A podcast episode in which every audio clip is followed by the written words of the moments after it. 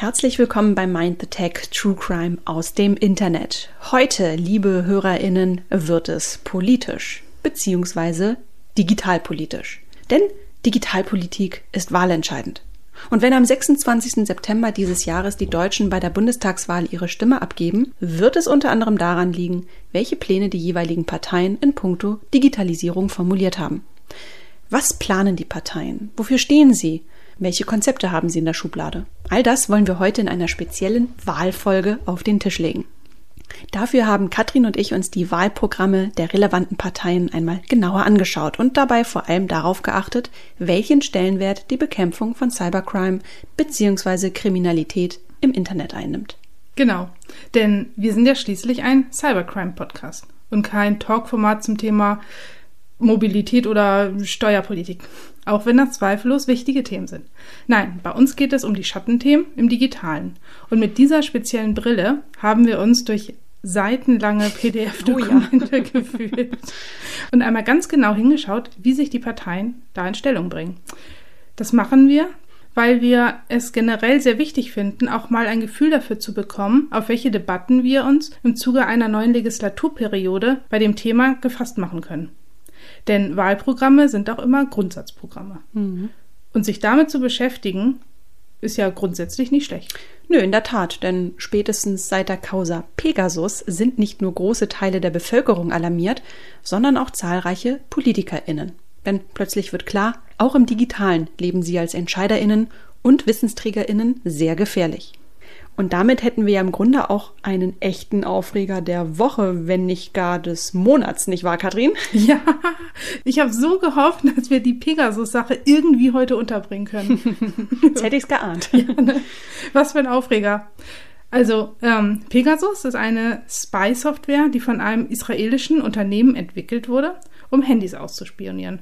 Klingt jetzt erstmal nicht so seriös. Du, ne? Jedem sein Geschäftsmodell, sag genau. ich mal. Die Firma NSO ähm, stellte den Zweck allerdings recht sinnvoll dar.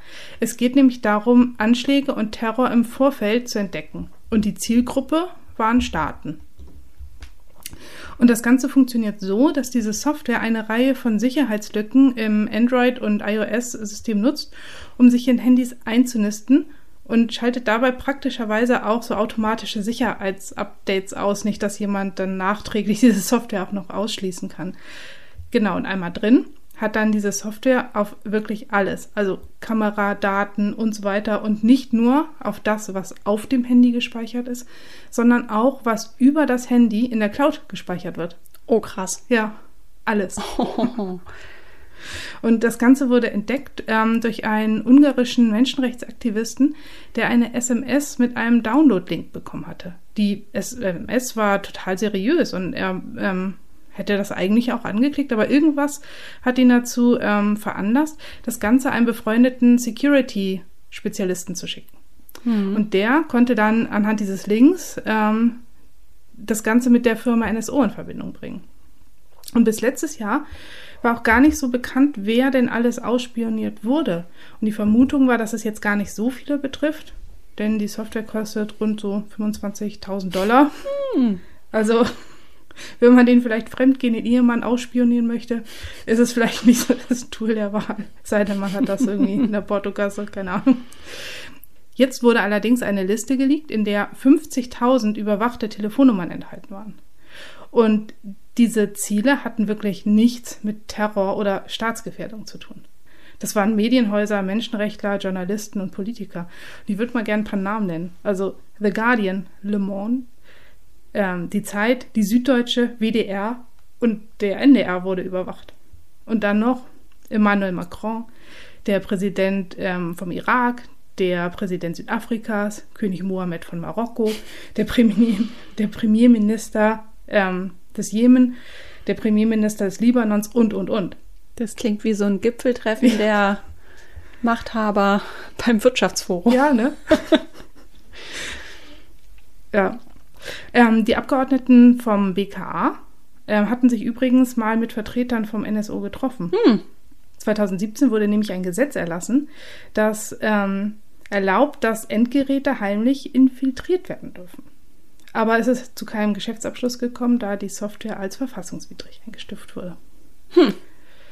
Ja, was ich echt cool an der Sache fand, wenn man da überhaupt irgendwas cool dran finden kann, war, dass Amazon, ähm, die ja einen Teil der ganzen Dienste von dieser NSO-Firma in ihrer AWS-Cloud gehostet haben, komplett die Server sofort abgeschaltet haben. Ja, und daran erkennen wir einmal mehr, Politik und Cybercrime bzw. Handlungen an der Grenze zur Internetkriminalität sind im Laufe der Jahre leider immer enger zusammengerückt. Wie eng, das haben wir in Folge 9, äh, kleiner Hörtipp am Rande, ähm, schon einmal sehr genau beleuchtet, vornehmlich am Beispiel des US-Präsidentschaftswahlkampfes, wo der Missbrauch moderner Technologien und das Lancieren von Desinformationskampagnen zeigt, mit welchen Mitteln inzwischen um Macht gerungen wird. Inzwischen, wie wir wissen, auch ja. unter Hinzunahme von Spyware. Ja.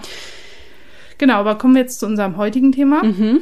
Die Analyse der Wahlprogramme. Schwerpunkt Cybercrime.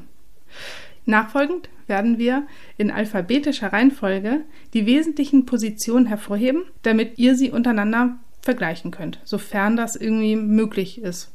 Denn die Wahlprogramme folgen keiner vorgegebenen Struktur. Der Aufbau ist eher individuell. Ebenso scheuen wir uns nicht, auch die Partei in unserer Analyse mit aufzunehmen, die vor allem mit populistischen Parolen durch die Gegend poltert. Doch im Sinne der Vollständigkeit haben wir auch diese in unseren Pool mit aufgenommen. Und da diese mit A beginnt, fangen wir auch mit ihr an. Hm. Die AfD, Alternative für Deutschland, beziehungsweise ihr Fraktionsvorsitzender Alexander Gauland, hat vor einigen Jahren ja keinen Hehl daraus gemacht, dass das Thema Digitalisierung an sich innerhalb der Partei keinen allzu großen Stellenwert genießt. Dem Online-Interview-Format Jung und Naiv gegenüber sagte Gauland 2017 einmal wörtlich, ich werde zur Digitalisierung nicht Stellung nehmen, habe ich auch in der Fraktion nicht gemacht. Da muss man meine Kollegin fragen, dafür ist sie da. Ja.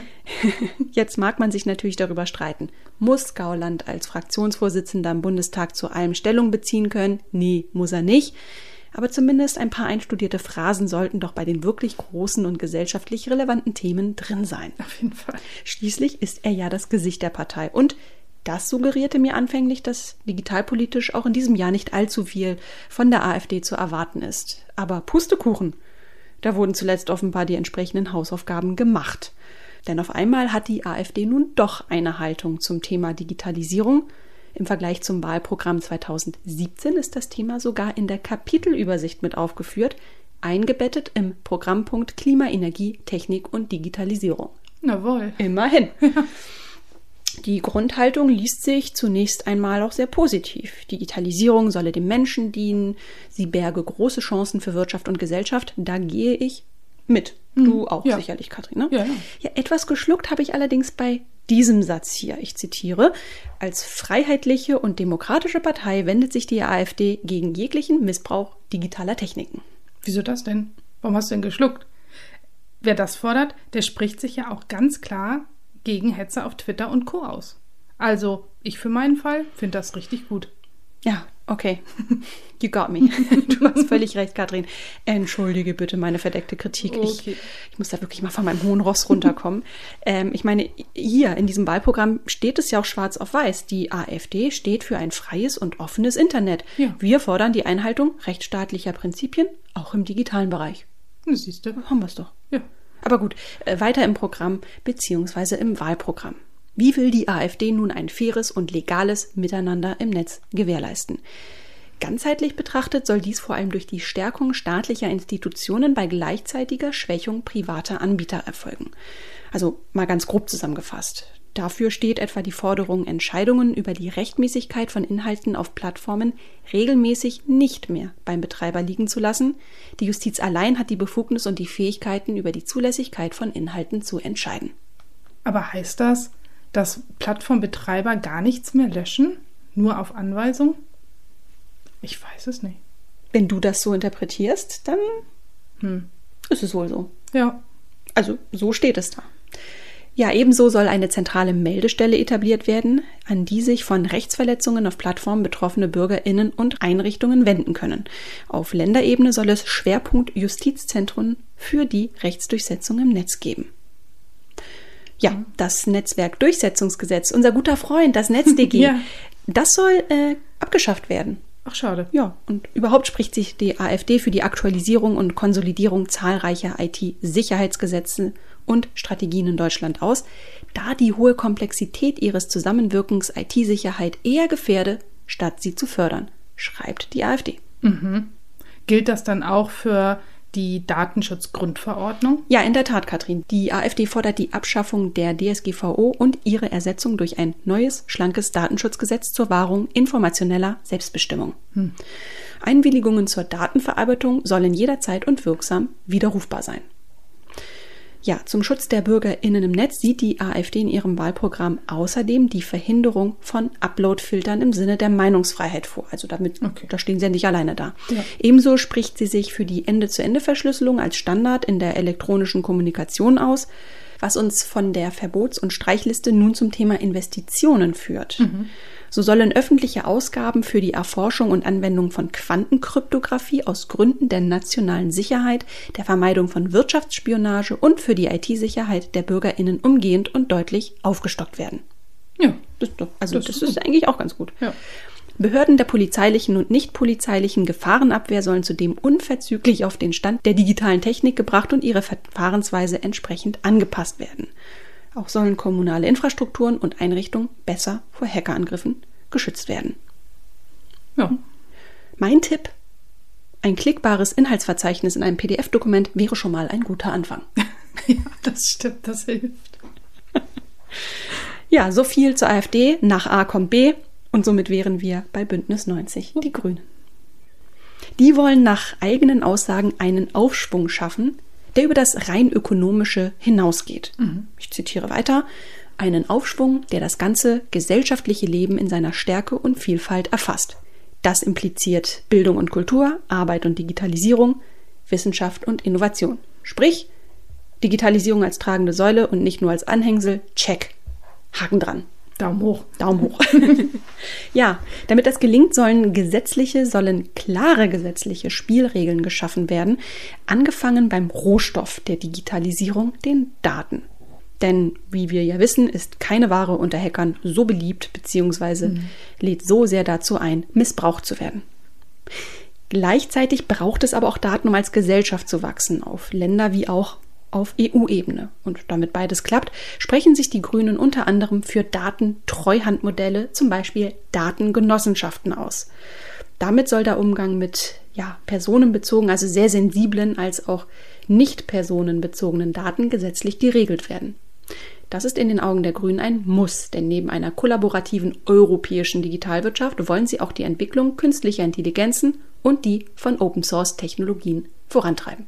Ja, sowas ähnliches habe ich auch bei der SPD gefunden und wird dann da nochmal auf ähm, Open Source und auch den, den äh, Datentreuhänder eingehen. Ja, wunderbar, das trifft sich sehr, sehr gut. Ja, ähm, wo waren wir stehen geblieben? Ja, genau. Wie du eben gesagt hast, Open Source, also Investitionen in KI, Open Source, äh, Daten, Treuhandmodelle. Damit wollen die Grünen ja auch die Übermacht der Internetgiganten eindämmen, mhm. womit wir beim Thema Hasskriminalität im Netz wären. Einem Thema, dem wir in unserem Podcast ebenfalls schon eine eigene Folge gewidmet haben. Ja, und um die Balance zwischen Persönlichkeitsschutz und Meinungsfreiheit zu wahren bzw. das Verbreiten von Falschinformationen zu unterbinden, wollen die Grünen einen Gesetzesrahmen schaffen, der Betroffene schnell und effektiv handlungsfähig macht. Deshalb treten die Grünen für einen effektiven Umgang mit Nutzerbeschwerden und für eine Verbesserung der Strafverfolgung und der zivilrechtlichen Durchsetzung ein. Ja, gerade Schnelligkeit mhm. war ja so ein Thema. Ne? Das hatten wir ja auch schon.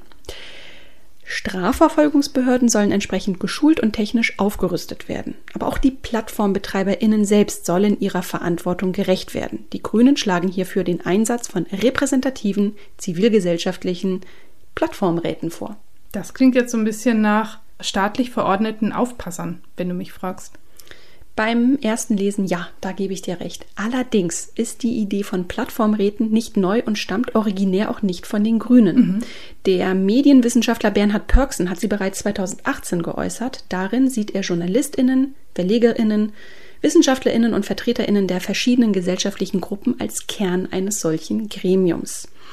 Den Grünen zufolge wären Plattformräte aber auch nur eine von mehreren Maßnahmen zur Bekämpfung von Hass im Netz, Ebenso sollen sich große AnbieterInnen durch eine Abgabe an den unabhängigen Beratungsangeboten für Betroffene von Hass und Hetze im Netz beteiligen. Dies wollen die Grünen bündeln in einem Gesetz für digitalen Gewaltschutz, das die Möglichkeit beinhaltet, gegen Accounts vorzugehen, wenn keine Täterin bzw. kein Täter festgestellt wird. Das klingt auch erstmal sehr gut. Das ist wie so eine, mhm. ja, so, so ein Upgrade, ne? Ja. So, ein, so ein gesetzliches Upgrade auf jeden Fall. Ähm, denn auch das war ja Teil äh, unserer Folge, als wir über Hassrede im Netz gesprochen ja. haben, dass eben oft die Gesetze erstmal ja langwierig sind, uneffektiv sind und dann tatsächlich an solchen Dingen scheitern können, mhm. wenn eben TäterInnen nicht ermittelt werden können. Ja. So, und nun kommt ein Satz aus dem Wahlprogramm, den ich persönlich echt stark finde. Jeder Mensch hat das Recht auf eigene Meinung, aber nicht auf eigene Fakten. Und die. Grünen beziehen sich, ja, lassen, das muss erstmal ja. wirken lassen. So. Okay, Wirkung vorbei. ähm, ja, die Grünen beziehen sich damit konkret auf, Achtung, so steht es wirklich im Programm, Porno-Plattformen, die nutzergenerierte Inhalte hosten. Ihnen wird eine ganz besondere Sorgfaltspflicht auferlegt, um Menschen zu schützen, deren Bildmaterial gegen ihren Willen dort gezeigt wird für den Umgang mit Desinformation, aber auch für die Rechtskontrolle der Anbieterinnen insgesamt wollen die Grünen die Aufsicht national wie auch europäisch besser strukturieren, unter anderem mit einer gemeinsamen Medienanstalt der Länder. Eine Verpflichtung zum Einsatz von Upload-Filtern lehnen sie indes ab. Mhm. Also stehen damit in einer Reihe, ja. wie zum Beispiel der AfD, wie wir ja. es ja eben schon erzählt haben. Ja, kurzum, IT-Sicherheit wird bei den Grünen explizit als Standortfaktor definiert und deshalb werden bei ihnen nicht nur Plattformbetreiberinnen, sondern auch der Staat in die Pflicht genommen. Mhm. Vom Schutz des Stromnetzes bis zur Ausgestaltung eines effektiven Datenschutzes. Der Staat muss mit gutem Beispiel vorangehen, wie es im Wahlprogramm der Grünen heißt. Auch damit sich die Wirtschaft ein Beispiel daran nimmt. Bei staatlichen IT-Projekten muss IT-Sicherheit deshalb von Anfang an mitgedacht und implementiert werden. Dabei sollen höchste Sicherheitsstandards zum Tragen kommen, idealerweise ohne sich von Dritten allzu abhängig zu machen. Eine Beteiligung von nicht vertrauenswürdigen Unternehmen, insbesondere aus autoritären Staaten an kritischer Infrastruktur, lehnen die Grünen konsequent ab. Hingegen sollen technologische Eigenentwicklungen gefördert werden und wie wir am Beispiel Datentransfer schon sehen konnten, auf europäischer Ebene zusammengearbeitet werden. Also das Thema Europa und ja. Digitalpolitik äh, geht hier auf jeden Fall Hand in Hand. Ich finde das auch richtig gut, dass hier nicht eben nur national gedacht wird. Ähm, und in anderen Wahlprogrammen findet sich das auch hin und wieder, dass eben Ziele europäische Lösungen erfordern. Und das macht ja auch wirklich Sinn, denn so eine Grenzkontrolle auf der Datenautobahn, schwierig. das hast du schön gesagt. Ja, aber auch für Algorithmen sollen den Grünen zufolge klare Spielregeln gelten. Denn datengetriebene Systeme, wie wir ja wissen, sind per se nicht neutral, sondern mhm. neigen zur Diskriminierung und Vorurteilen. Und deshalb setzen sich die Grünen für einen nach Risiken abgestuften europäischen Ordnungsrahmen unter Aufsicht der Behörden ein. Sprich, gleiche Rechte und Pflichten für alle in der EU, die auf algorithmische Entscheidungssysteme setzen. Das bedeutet auch eine Modernisierung des allgemeinen Gleichbehandlungsgesetzes sowie strenge Kriterien für den Einsatz von Algorithmen und automatischen Entscheidungen, insbesondere in der öffentlichen Verwaltung. Mhm. Ähm, ja, dort wird ja auch viel mit Profilbildung gearbeitet. Ich schätze mal, daher kommt das. Ja, und auch PlattformanbieterInnen müssen ihre automatisierten Entscheidungen, Vergleiche oder Preise transparent machen und erklären können. Nicht schlecht. Ja, abschließend äh, noch ein paar Worte zum digitalen Euro. Auch den wollen die Grünen einführen, nicht zuletzt um ungerechtfertigten Kosten durch Oligopole entgegenzuwirken, Gleichzeitig sollen wie beim analogen Bezahlen aber auch Regeln zur Bekämpfung von Verbrechen wie Geldwäsche, Darstellung sexualisierter Gewalt gegen Kinder, Steuerhinterziehung und Terrorfinanzierung aufgestellt werden. Mhm. Also nicht ganz so wie beim Bitcoin, der für sowas doch gern genutzt wird. In der Tat. Komm, wir schürfen digitale Euros. so, und kommen wir jetzt zur CDU. Die hat es mir persönlich am einfachsten gemacht, ihre Haltung zum Thema Cybercrime herauszuarbeiten. Ähm, denn in ihrem Wahlprogramm wird das Thema sehr explizit und als eigenes Maßnahmenpaket angesprochen, beziehungsweise die wesentlichen Vorhaben sehr konkret zusammengefasst. Also An dieser Stelle ein großes Dankeschön, liebes Team, das bei der CDU das Wahlprogramm verschriftlicht hat. so, und nun zu den konkreten Inhalten. Das Konzept der CDU zur Gefahrenabwehr im Cyberraum, wie sie es selbst nennt, fußt auf vier tragenden Säulen. Säule 1 auf dynamische Entwicklungen im Cyberraum reagieren. Nummer 2 Informationssicherheit und Cyberabwehr stärken. Nummer 3 Cybersicherheitsforschung vorantreiben und zu guter Letzt Wirtschaft besser vor Cyberangriffen schützen. Ja, schauen wir uns das Ganze mal genauer an. Säule 1. Auf dynamische Entwicklungen im Cyberraum reagieren. Ja, Nukleus aller hier gemeinten Aktivitäten ist der Schutz kritischer Infrastrukturen, sprich Wasser, Strom und Telekommunikation und viele andere hochsensible Prozesse, die über vernetzte IT-Systeme laufen. Die CDU sagt hier ganz konkret, was in der analogen Welt verboten ist, muss auch in der digitalen Welt verboten sein. Cybersicherheit ist aber nicht statisch. Ein Schutzniveau heute ist kein Garant für eine erfolgreiche Abwehr der Angriffe von morgen. Die CDU spricht sich deshalb dafür aus, flexible rechtliche Regelungen und auch eigene technische Fähigkeiten zu schaffen, die dies ermöglichen sollen. Ja, gerade in, in der IT, in so einem jungen Feld, ist mhm. einfach super viel Bewegung drin. Ne? Ja, also ich, das Label Agilität steht, ja. hier, steht hier irgendwie im Raum. Ja. Also ja, wahrscheinlich äh, hier mal ein bisschen mit Scrum arbeiten. genau. Okay, Säule 2. Informationssicherheit und Cyberabwehr stärken. Hier steht vor allem eine enge und vertrauensvolle Zusammenarbeit zwischen Bund und Ländern im Zentrum. Um diese zu stärken, soll unter anderem das BSI, also das Bundesamt für Sicherheit in der Informationstechnik, zu einer Zentralstelle für Fragen der Informations- und Cybersicherheit ausgebaut werden. Mhm. Mehr noch, es soll neben dem Bundesamt für Verfassungsschutz und dem Bundeskriminalamt eine starke dritte Säule der Cybersicherheitsarchitektur bilden. Ebenso soll das nationale Cyberabwehrzentrum so weiterentwickelt werden, dass es in komplexen Schadenslagen bundesweit eine Abwehr von Gefahren und Angriffen koordinieren kann.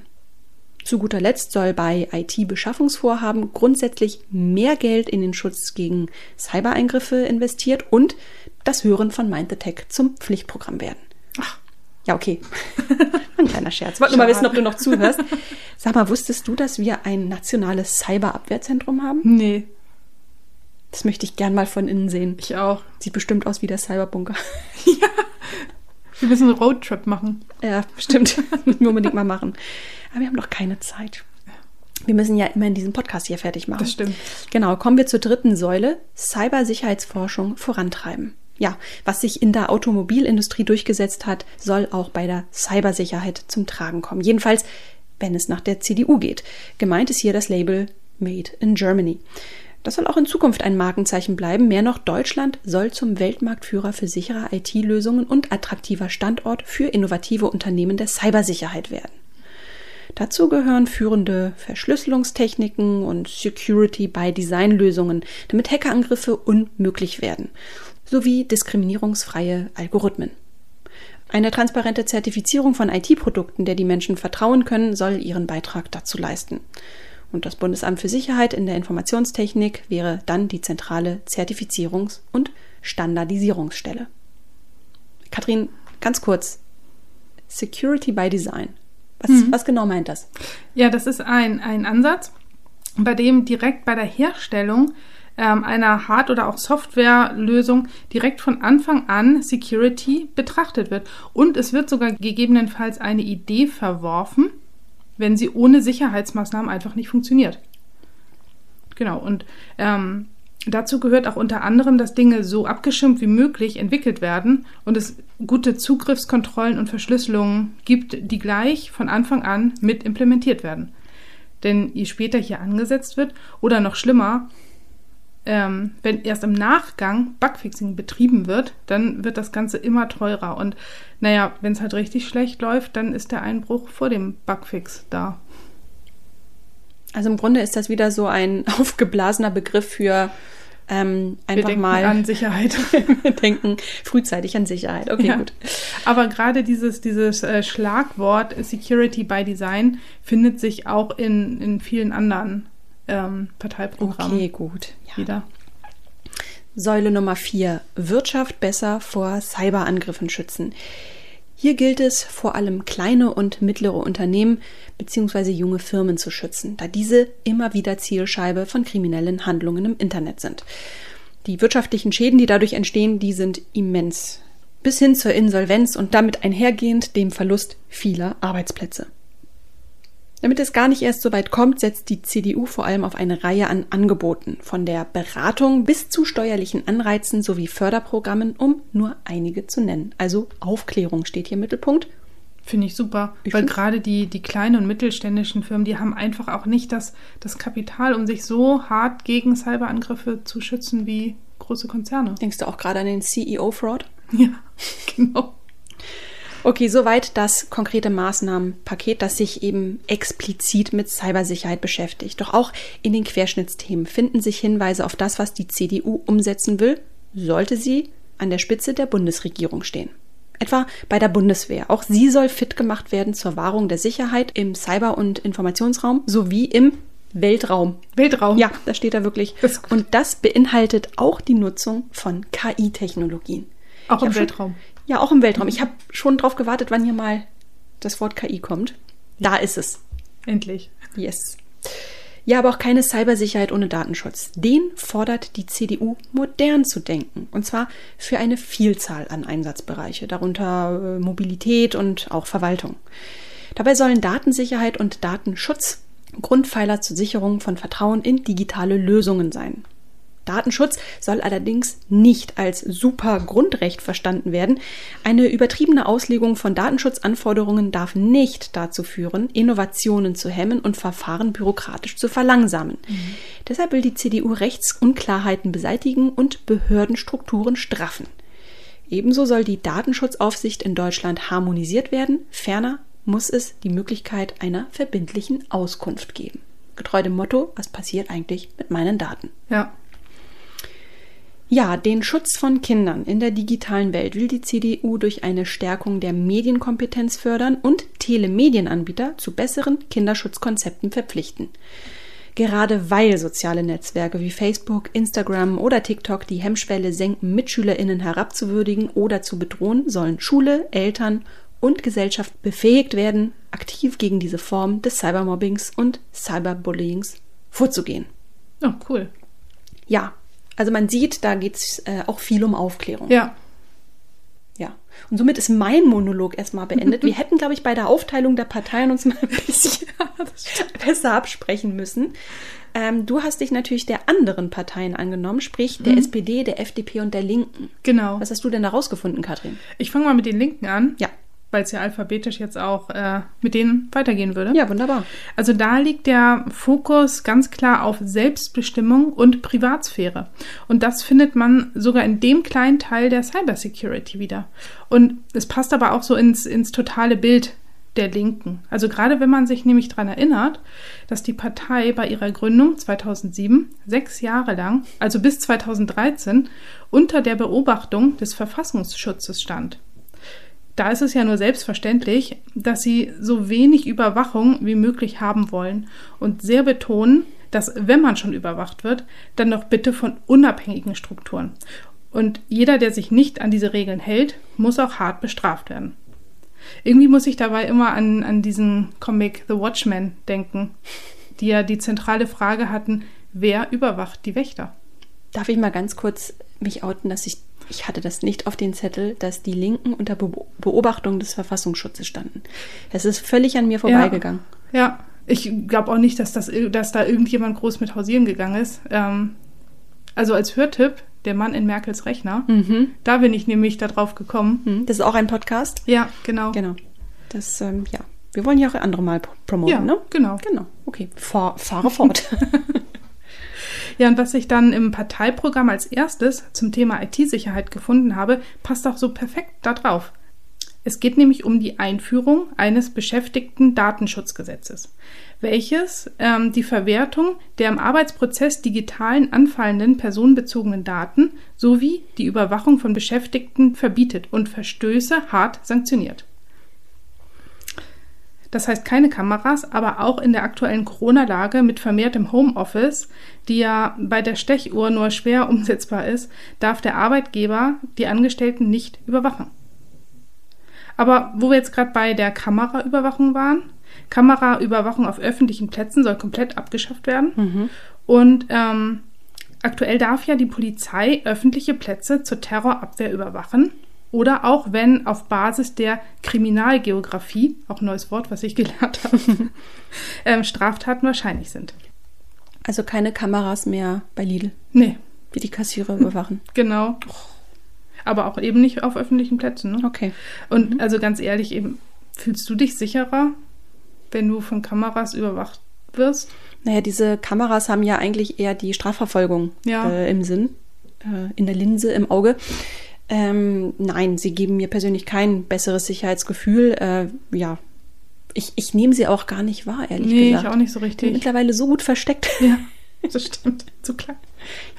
Ja, und zusätzlich soll auch die Speicherung von biometrischen Daten, die ja aktuell schon bei der Ausstellung von Ausweisdokumenten passiert, wieder rückgängig gemacht werden.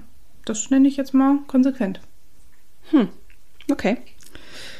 Genau, und bei der Überwachung im digitalen Raum positioniert sich die Linke auch ganz klar. Sie ist die letzte Partei, die konsequent gegen Überwachungssoftware in Händen von PolizistInnen stimmt. Und im Wahlprogramm konnte ich das auch finden. Aufkauf von Informationen über und Beauftragung von Sicherheitslücken in IT-Systemen durch Geheimdienste muss verboten werden und es muss eine Verpflichtung zur Meldung von Sicherheitslücken geben. Aber irgendwie auf Länderebene haben sie das nicht so gut umgesetzt. Jetzt gerade in Brandenburg wurde von der rot-roten Regierung nämlich ein Polizeigesetz verabschiedet. Und beinahe wäre der Staatstrojaner als Werkzeug gegen Personen zum Einsatz gekommen, die noch keine konkrete Straftat getan haben oder verdächtigt worden waren. Und ähm, innerhalb der Partei hat das zu echt viel Aufregung und offenen Briefen geführt. Ich fand das Zitat von Ulf Bürmeier, Richter am Landgericht Berlin, richtig gut welches er in der Expertinnenanhörung zum Thema gesagt hatte. Es gibt keine guten Lücken für Polizei und keine bösen Lücken für Cyberkriminelle. Es gibt nur Sicherheitslücken. Man gewinnt möglicherweise etwas an Sicherheit dazu, aber man verliert eben auch etwas. Hm. Ja, Das klingt, als äh, wäre Security by Design hier genau. angebracht gewesen. Die Linke und die AfD sind sich übrigens bei dem Thema Löschung von Inhalten auf Plattformen einig. Sie fordern konkret, dass PlattformbetreiberInnen weder verpflichtet werden, ohne richterlichen Beschluss Inhalte zu löschen, noch dürfen große Plattformen sich ihr eigenes Parallelrecht ohne öffentliche Kontrolle schaffen. Und das soll durch Medienbildung statt Zensur gelingen. Ah, Meinst du, das ist ein, Medienbildung, das haben wir auch bei der CDU. Genau. Meinst du, das ist ein Ansatz? Mehr Bildung, weniger Zensur? Ja, wenn es auch umgesetzt wird. Ja, Weil ankündigen ist ja die eine Sache. das stimmt. Ne? Also das, ähm, das ist äh, das Umsetzen ist das andere. Ja, aber ich, ja, ich weiß auch nicht, wie man sich da wirklich gut positionieren soll. Also bei, bei echten digitalen Straftaten kann man sich ja an die Polizei wenden.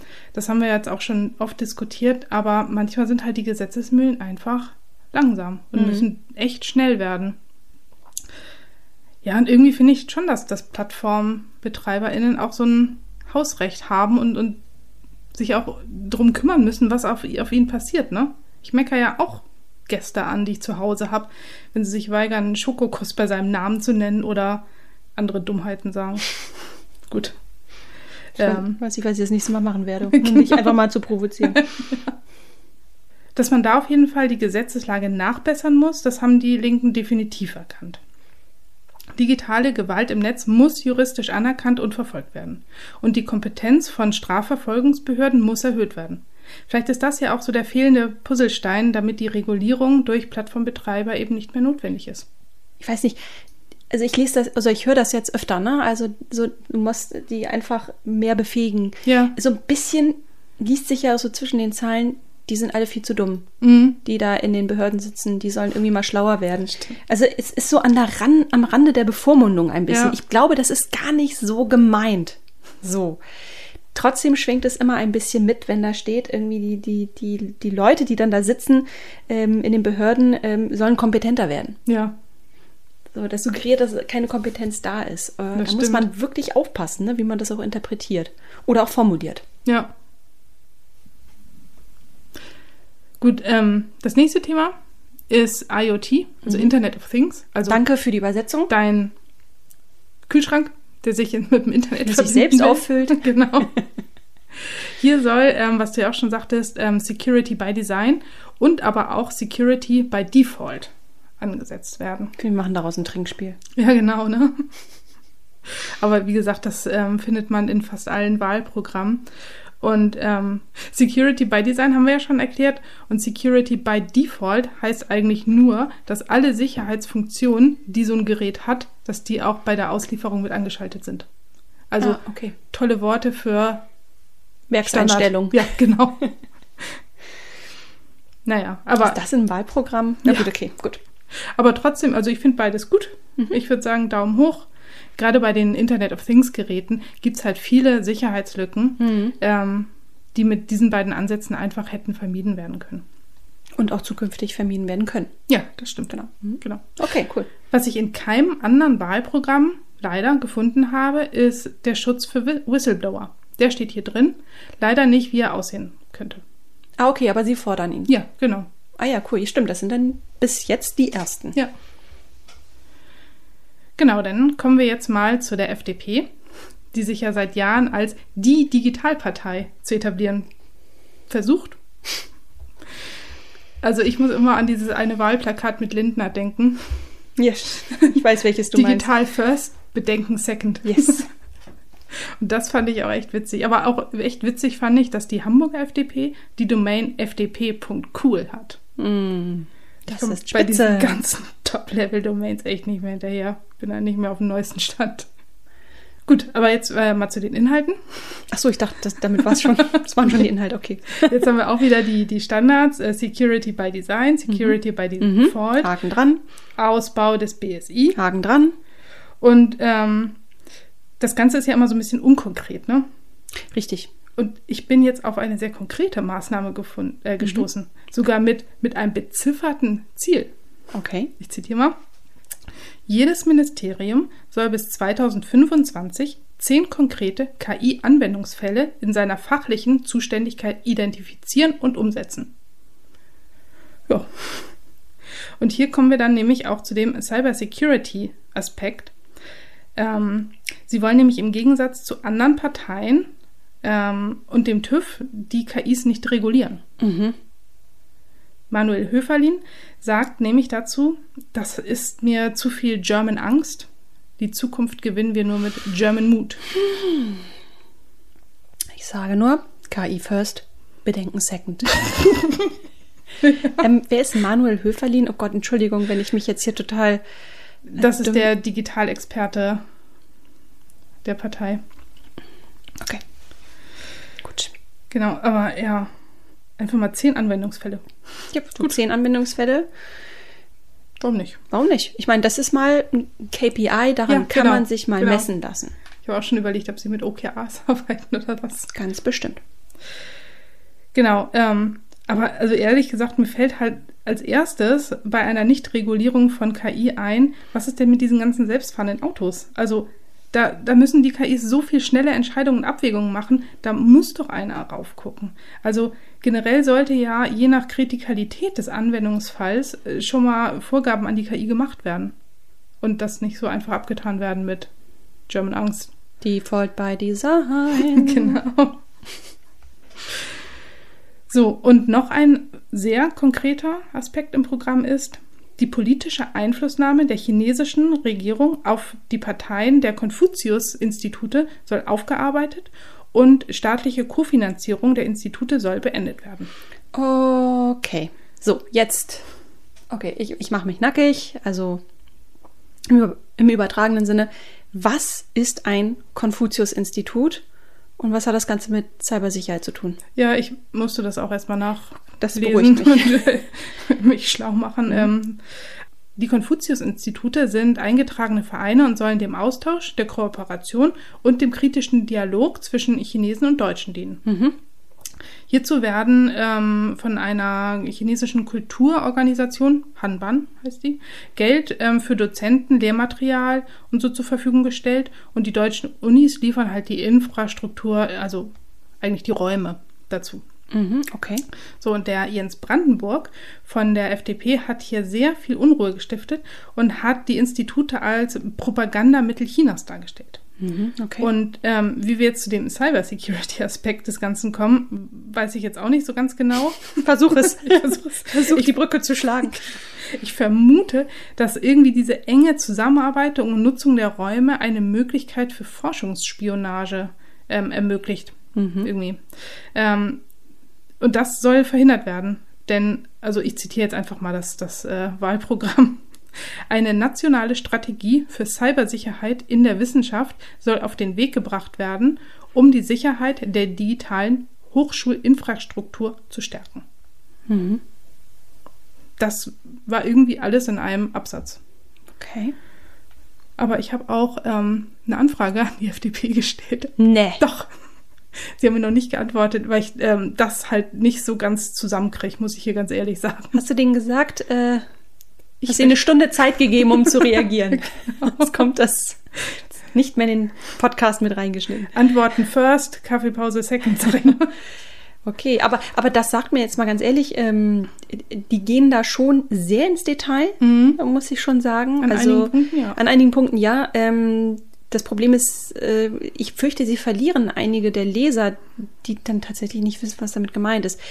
Aber gut, vielleicht können wir, also wenn sie antworten, was ich sehr äh, erhoffe, Ja. also dann verspreche ich ähm, der FDP hiermit, äh, dass wir das auf jeden Fall dann im einem unserer nächsten Podcasts auf jeden Fall nochmal mit, äh, mit einfließen lassen. Ich bin sehr gespannt auf die Antwort. Ich Und ich bin auch in, äh, gespannt, äh, ob der Hintergründe, wie das ins äh, Parteiprogramm gekommen ist Mhm.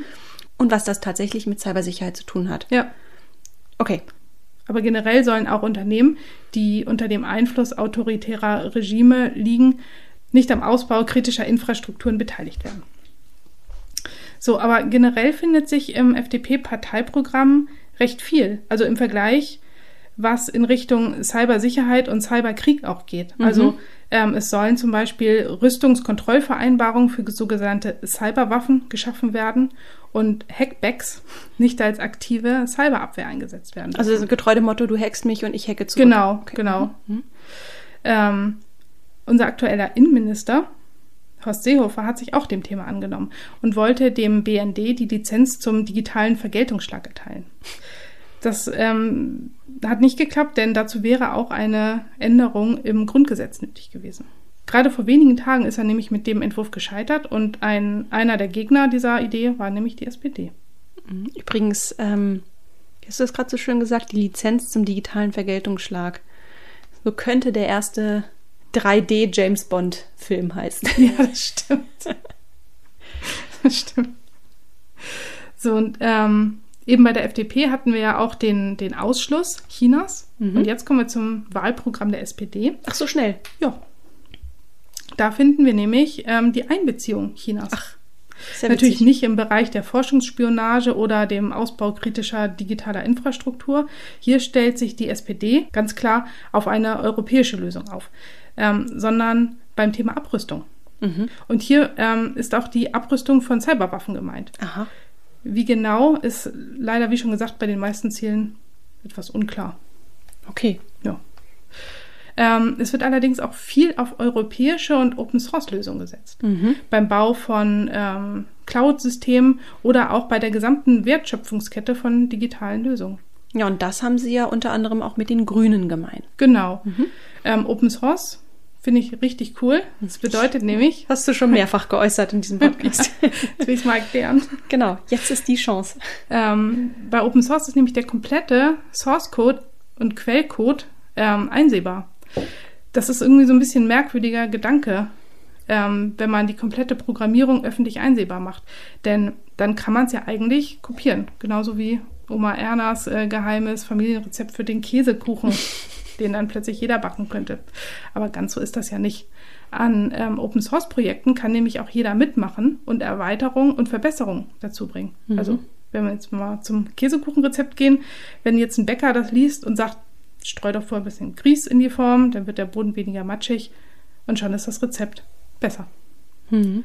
Und ähm, ganz, ganz wichtig ist eben auch, das schafft echt Vertrauen. Ne? Wenn man jetzt mal an die Corona-Warn-App denkt, Hier ist der Quellcode nämlich auch komplett offen und jeder kann einsehen, dass keine Daten gespeichert werden oder weitergereicht werden und ähm, unabhängige Experten wie der Chaos Computer Club können einfach diesen Code komplett auf Schwachstellen untersuchen. Nimmt das, ihr Corona-Warn-App-Gegner, genau. Die alle WhatsApp nutzen. ja.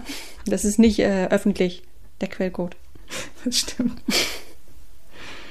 Ja, und ähm, interessant fand ich auch die Idee des Datentreuhänders. Das hatten wir ja auch schon. Genau. Und ähm, dieser ganze Ansatz wird allerdings schon in der Europäischen Kommission äh, mit dem Vorschlag des Data Governance Act besprochen. Mhm. In diesem Vorschlag soll ein Rahmen geschaffen werden, in dem Daten einfach geteilt werden können, um schneller und bessere Ergebnisse in der Forschung erzielen zu können. Mhm. Aber wie gesagt, wenn man Daten teilt, insbesondere Daten im medizinischen Bereich, um an Krankheiten besser forschen zu können oder der Virusverbreitung oder mhm. was auch immer, ähm, dann muss dieser Rahmen auch sicherstellen, dass die Daten absolut anonym und sicher sind. Und da kommt nämlich dann der Datentreuhänder ins Spiel. Mhm. Der hat das auf seinem Tisch. Mhm. So, ähm, auf nationaler Ebene soll das BSI als zentrale, unabhängige und ausschließlich präventiv ausgerichtete Cybersicherheitsbehörde ausgebaut werden. Dass das BSI ausgebaut werden soll, fordern ja eigentlich viele Parteien. Ne? Mhm, und genau, das hatten wir schon ein paar Mal hier, ja. Paar, paar Zahlen. Ähm, das BSI wurde 1991 gegründet und aktuell sind dort rund 1200 InformatikerInnen, PhysikerInnen, MathematikerInnen und andere MitarbeiterInnen beschäftigt. Wobei ich gelesen habe, dass für 2020 eigentlich 1400 Stellen vorgesehen Ach. waren. Aber kennst das ja selbst, mhm. IT-Stellen zu besetzen, das ist eine Herausforderung. Da spreche ich aus Erfahrung. Das ähm, Haushaltsvolumen lag 2020 bei 197,16 Millionen Euro. Wow. Mhm. Weißt du, was ich mich übrigens frage? Das BSI ist jetzt hier öfter mal ähm, zur Sprache gekommen ja. und man liest ja immer wieder, das BSI soll dies, es soll das. Weiß das BSI es eigentlich? Also hat man mit denen mal gesprochen? Wahrscheinlich nicht. Wir wissen es auch nur aus den Wahlprogrammen. Ja. und dann müssen sie irgendwoher äh, MitarbeiterInnen klonen oder so. Also für mich sagt das auf jeden Fall, dass wir vielleicht mal mit jemandem sprechen sollten vom BSI. Ja. Finde ich mal. Weil irgendwie ist das sehr prominent äh, platziert in den Wahlprogrammen. Ja. Da muss ja irgendwas dran sein. Das stimmt. Da sind bestimmt nur coole Leute. Haben wir auch gehört. Was hast du gerade erzählt? PhysikerInnen, InformatikerInnen, MathematikerInnen. Also ich glaube, das ist ein ziemlich cooler Haufen. Ja, das stimmt. Ja. Falls jemand zuhört. Fühlt euch angesprochen. Ja. auch da wird Katrin eine Anfrage stellen. Genau. Leider im Spam-Ordner gelandet. Schade. Ein weiteres Thema, dem wir auch schon eine Folge gewidmet haben, ist das Thema Hass im Netz. Mhm. Die SPD fordert ganz klar und konsequentes Vorgehen gegen Hasskriminalität, Betrug und andere Straftaten durch technisch und personell hinreichend ausgestattete Strafverfolgungsbehörden. Und bei hinreichenden tatsächlichen Anhaltspunkten auf eine Straftat müssen Verdächtige identifiziert werden können. Also das, doch Kameras an öffentlichen genau. Plätzen. auf digitalen Plätzen. Genau. Das heißt aber nicht, dass äh, Personen für jedermann identifizierbar sein sollen, mhm. sondern eben nur für Strafverfolgungsbehörden. Okay. Mhm. Das stellen sie auch nochmal klar, indem sie sich gegen die Klarnamenpflicht aufstellen. Ah, da mhm. kommt sie auch mal vor. Ja. Und ähm, sie benennen auch warum, nämlich ähm, es soll insbesondere Journalistinnen und Freiheitskämpferinnen einen ausreichenden Schutz geben.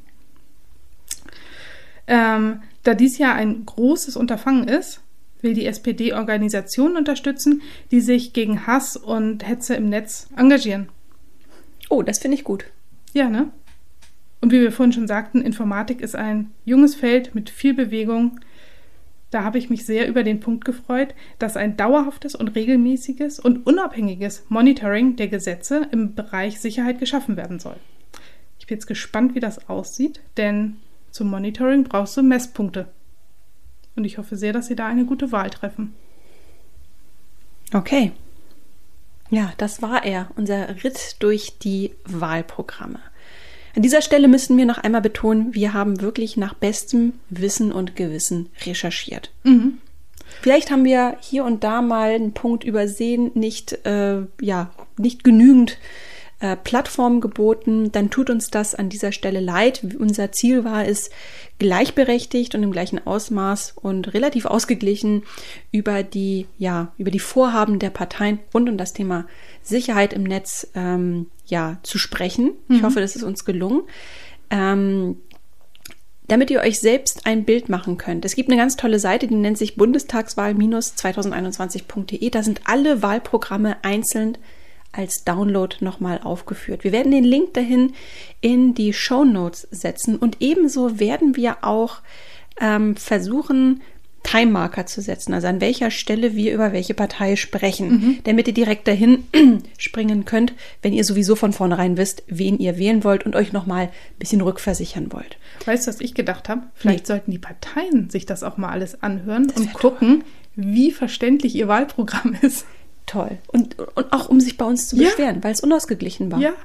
Ansonsten haben wir noch einen anderen Tipp. Also wer wirklich an äh, Digitalpolitik seine Wahlentscheidung ausrichtet, da gibt es vom Digitalverband Bitkom den sogenannten Bitkomat.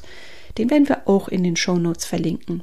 Und da wird eine ganze Reihe an digitalpolitischen Thesen aufgeführt. Die kann man dann gewichten, wie man es vom Wahlomat kennt. Und am Ende wird tatsächlich eine Wahlempfehlung ausgesprochen.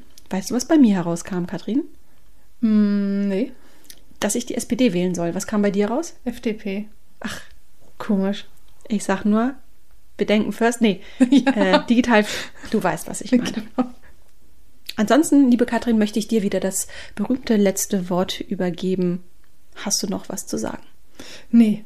Aber also ich habe mich echt auf diese Folge gefreut. Ich finde, das sind so wahnsinnige Themen und auch ähm, erstaunlich, wie einige Parteien sich aufgestellt haben und auch was für was für gleiche Ansätze einige Parteien hätten. Ja, wie sie doch harmonieren Ja, teilweise, ja. obwohl sie sich teil, äh, im, im Plenum dann doch ähm, manchmal ganz schön die Köpfe einhauen. Das. Aber das ist ja bei jedem Punkt so. Das ist ja nicht nur bei Digitalpolitik so.